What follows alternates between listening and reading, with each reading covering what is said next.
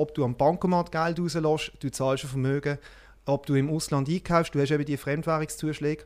Und ich glaube, da ist halt einfach der Markt ist reif für so einen Angreifer. HZ Insights. Jede Woche Hintergründe und Analysen zu einem Thema unserer Zeit mit Tim Höfinghoff.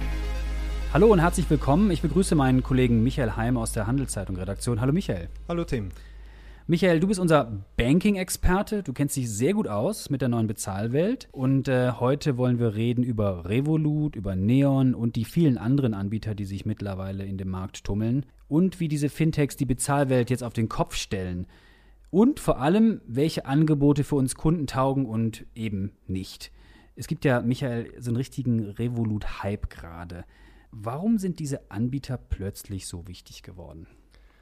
Also ich glaube, dass Revolut letztes Jahr relativ viel Erfolg hat, weil sie den Kunden etwas Neues geboten haben, beziehungsweise weil viele Kunden gemerkt haben, da ist etwas Neues auf dem Markt, wo für uns Schweizer ein Angebot hat, was sich unterscheidet von dem, was ich bei einer normalen Bank bekomme. Und was ist das genau, das Neue, was diese neuen Anbieter uns offerieren?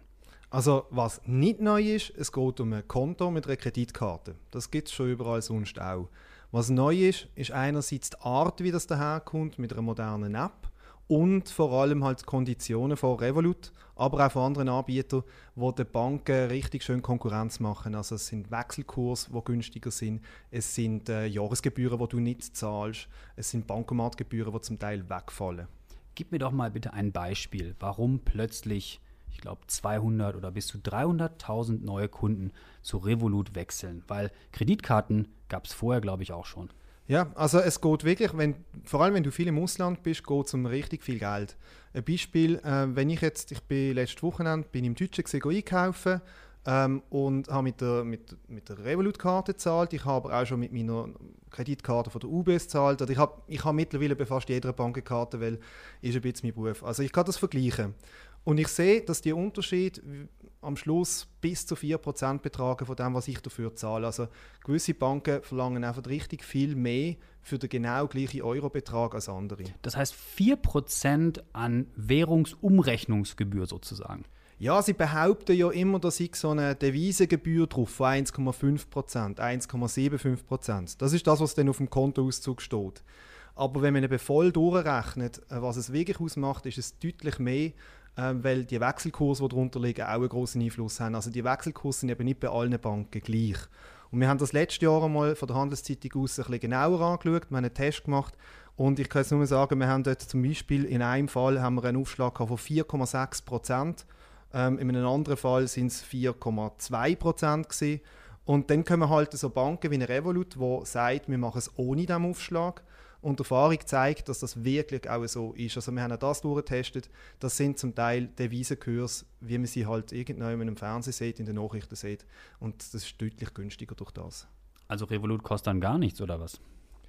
Mehr als Kunde kostet es zumindest deutlich weniger. Es ist nicht gar nichts. Es gibt zum Beispiel auch Situationen, man sagt am Wochenende, wenn, wenn die Finanzmärkte nicht ganz so liquid sind, verlangt Revolut zum Teil auch einen kleinen Aufschlag, aber es ist immer noch deutlich unter dem, was Großbanken verlangen oder andere Banken in der Schweiz habe es gerade schon erwähnt, einige hunderttausend neue Kunden für diese neuen Anbieter. Wer ist die Zielgruppe? Sind das junge Leute, die ständig ins Ausland fahren und dort äh, shoppen gehen?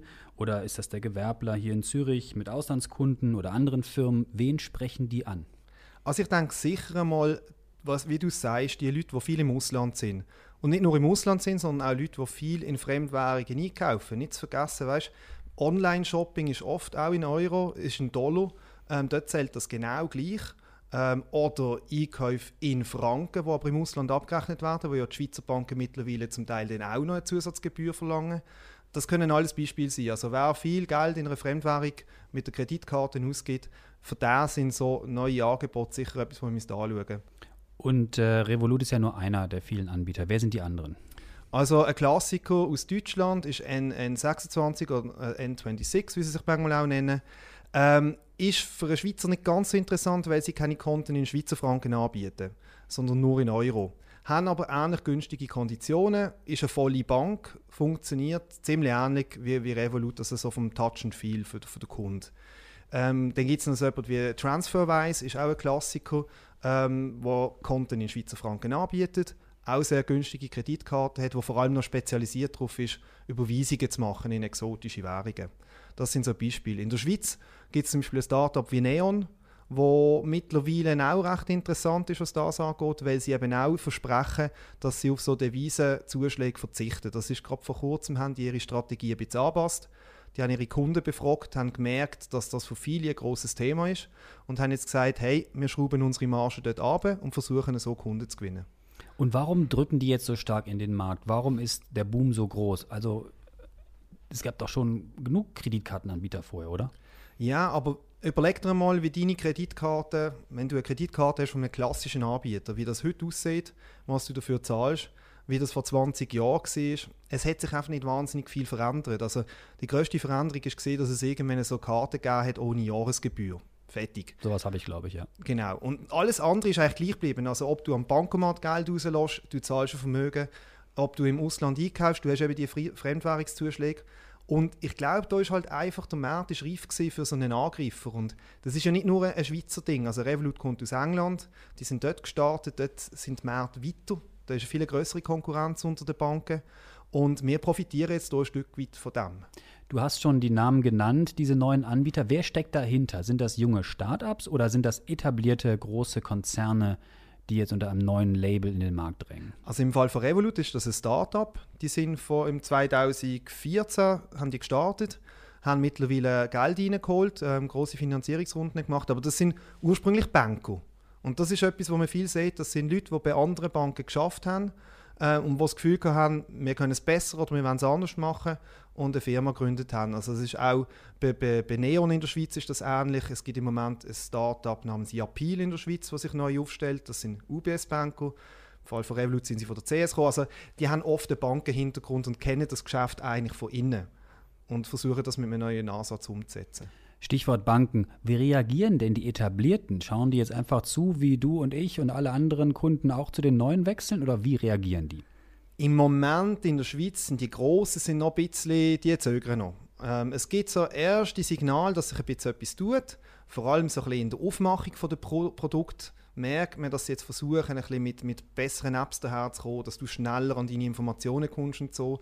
Wo sie noch alle zögern, ist bei den Gebühren, weil da geht es um richtig viel Geld. Wenn einer 2 Millionen Kreditkarten draussen hat und er schraubt ein bisschen an diesen Fremdwährungszuschlägen, dann geht es schnell um große Millionenbeträge. Und die haben natürlich Angst. Und dieses Angst, Geschäft wollen sie natürlich gerne für sich behalten. Genau. Und es ist ein Poker. Es ist ein Poker, wo verliere ich mehr? Verliere ich mehr, wenn mir ein paar Kunden abwandern und ich verliere die an einen Konkurrent wie Revolut? Oder verliere ich mehr, wenn ich bei allen Kunden einen Rabatt gebe? Und im Moment ist es so, dass die Ansicht ist, nein, wir bewegen uns noch nicht, weil wir würden noch mehr verlieren. Für das ist die Konkurrenz noch zu wenig stark. Aber man hat das Gefühl, es kommt langsam. Also ich glaube, die Botschaft ist angekommen, aber es lohnt sich noch nicht für die Banken, hier nachzuziehen. Und aus Kundensicht, ist denn dieser Wechsel einfach? Du hast ja viele dieser Anbieter ge getestet und tust das regelmäßig. Ist das ganz einfach, da einen neuen Vertrag abzuschließen oder bin ich da mit großen juristischen Hürden verbunden, weil der Anbieter in, der, in, der, in Großbritannien sitzt oder ganz woanders? Also man muss sagen, Revolut ist das Vorbild für wie man eine Kontoeröffnung online machen kann. Also es ist die schnellste Kontoeröffnung, die ich erlebt habe. Ich habe wirklich viel ausprobiert. Wie schnell? Ähm, du musst die App abladen, auf deinem Handy installieren und dann ist das ein Prozess von ein paar Minuten. Du musst die Ausweis kopieren, musst glaube ein Selfie machen und dann ist das Konto eröffnet und aktiv und du kannst es im Prinzip brauchen. Und wie funktioniert das konkret? Muss ich denen erstmal mein Geld überweisen, was dann hinterher in der anderen Währung abgebucht wird oder wie funktioniert das? Ja, also Revolut funktioniert als Prepaid-Kreditkarte. Das heißt, ich muss zuerst mein Konto aufladen. Es ist nicht eine klassische Kreditkarte, die ich auf Pump einkaufen kann, sondern wenn ich nichts mehr auf meinem Revolut-Konto habe, dann funktioniert sie nicht mehr. Ist im Prinzip wie die EC-Karte, die Maestro-Karte, die wir von der Bank auch kennen. Funktioniert in dem Sinn ganz ähnlich. Ähm, nachher anwenden lässt sie sich wie eine stinknormale Kreditkarte. Sag mal, wir haben jetzt über viele Vorteile gesprochen. Was sind die Nachteile? Ist das überhaupt sicher, was diese neuen Anbieter uns da offerieren? Sicherheit ist immer ein schwieriges Thema, weil das ehrlich gesagt, man kann es schwer beurteilen von außen. Es hat Meldungen gegeben, zum Beispiel Revolut ähm, hat es in der Schweiz letztes Jahr eine große Geschichte gegeben von einem Kunden, der 30'000 Franken verloren hat. Das ist nicht wenig. Das ist nicht wenig, ja. Der hat auch wahrscheinlich ziemlich gestaunt, wo das plötzlich weg war. Und zwar, der Fall ist so gewesen, dass er, er hat sein Revolut-Konto direkt an seine UBS-Kreditkarte geknüpft. Und das macht es einfacher zum Geld aufladen. Das heißt, du kannst einfach mit einem Klick sagen, ich will von meiner Kreditkarte 5000 Franken aufs Revolut-Konto aufladen. Und aus irgendeinem Grund, man weiß nicht so genau, was passiert ist, hat jemand Fremdes den Zugang gehabt zu seinem Revolut-Konto. Wahrscheinlich so ein Phishing. Vermu man vermutet, dass es eine Phishing-Attacke war. Das ist nicht ganz klar. Auf jeden Fall ist es dann, dann gelungen, sechsmal hintereinander 5000 Franken über die Kreditkarten auf das Revolut-Konto zu laden. Das tut weh. Das tut weh. Und dann hat er das gemacht, was jeder Betrüger macht. Er hat das Geld möglichst schnell auf ein anderes Konto überwiesen und das Geld abzügelt und weg ist es. Gibt es noch andere Horror-Stories? Ähm, es gibt sehr viele Geschichten auch von Leuten, wo, wo Geld wieder abziehen und Revolut sperrt sich. Und zwar ähm, hat das oft damit zu tun mit Geldwäscherei-Vorschriften. Also Banken müssen ja Abklärungen machen, wenn etwas nicht ganz klar ist mit einem Zahlungseingang. Und am Anfang hat man vorgeworfen, dass so Firmen wie Revolut das zu fest ignoriert haben und jetzt haben die offenbar die Schrauben angezogen. Und jetzt hört man immer mal wieder von Kunden, die dann sagen, die blockieren mein Konto und ich komme nicht mehr an mein Geld an. Es ist von außen schwierig, das nachzuvollziehen, ob dann bei einer anderen Bank das Gleiche nicht auch passiert wäre oder ob die wirklich die Prozess weniger gut im Griff haben. Wie ist denn dein Fazit? Machen oder nicht machen? Lieber Finger weg. Ähm, also rein persönliche Erfahrung ist, es funktioniert sehr gut. Ich habe nie ein Problem mit denen. Es lohnt sich äh, zum Beispiel das als, als Reisekreditkarte zu verwenden. Ähm, so mache ich es persönlich. Ich habe verschiedene ähm, Karten und ich nutze die halt so, wie es sich dann am besten rechnet. Sag mal, kannst du das ein bisschen einordnen, diese Trends? Was hat das alles zu tun mit Apple Pay, mit Google Pay und Samsung Pay? Da ist ja unheimlich viel in Bewegung. Grundsätzlich sind das wie zwei verschiedene Geschichten, oder? Apple Pay, das ist, kann ich meine Kreditkarten auf dem Handy abspeichern, auf meinem Apple-Handy und kann dann neue Funktionalitäten nutzen. Ich kann zum Beispiel mit dem Handy direkt zahlen im Laden. Das hat mit Revolut oder UBS oder Viseca oder sonst jemandem grundsätzlich nichts zu tun. Der Unterschied ist einfach, dass Revolut in der Schweiz relativ früh angeboten hat, dass man die Kreditkarte mit all diesen Systemen kombinieren kann. Und Schweizer Kartenherausgeber haben sich dort noch geweigert, die haben das blockiert. Der Hintergrund ist, dass die halt das schweizerische Twin-System ein bisschen haben wollen unterstützen und darum gesagt haben, wir arbeiten eigentlich nicht mit einem Konkurrent zusammen. Und ich denke, dass das Revolut vor allem Anfang letztes Jahr sehr viele Kunden gebracht hat, weil da hat man angefangen über Apple Pay, Google Pay und so zu reden. Und immer wie mehr Leute hat es gestört, dass ihre Hausbank das nicht anbietet. Und wenn da natürlich einen ist, der eine Gratis-Kreditkarte anbietet, wo das funktioniert, dann ist natürlich der Gang relativ schnell. Michael, du beobachtest ja diesen Bezahlmarkt schon lange. Was kommt als nächstes? Gibt es da einen Anbieter, der nochmal in den Markt drängt und alles übernimmt? Oder gibt es noch mehr andere Anbieter, die jetzt auch noch in den Markt drängen? Also ich glaube, was man kann sagen, es wird wahrscheinlich mehr Firmen geben, die Kreditkarten rausgeben, weil das einfacher wird. Früher hat man zwei, drei große Spezialisten gehabt, die haben eine Lizenz von Visa oder von Mastercard und mittlerweile kann auch eine kleine Bank wie in der Schweizer äh, Hypothekarbank Lenzburg kann selber eine Kreditkarte rausgeben. Also da wird sicher noch mehr Vielfalt geben, mit, wer, mit wem ich zusammen arbeite. Es gibt noch so ein bisschen äh, Tendenzen, dass Chinesen auch auf Europa drucken. Also UnionPay aus China versucht ein bisschen in den Euro europäischen Markt reinzukommen. Das ist sicher auch ein Thema bei den klassischen Kreditkarten. Und dein Fazit, Preise eher runter für uns Konsumenten, oder? Ja, also der Konsument profitiert von dem Ganzen im Moment. Michael, ganz herzlichen Dank, dass du da warst. Auch positive Botschaft für uns Konsumenten. Wenn Ihnen unser Podcast gefallen hat, würden wir uns freuen über ein positives Feedback, eine Empfehlung vielleicht.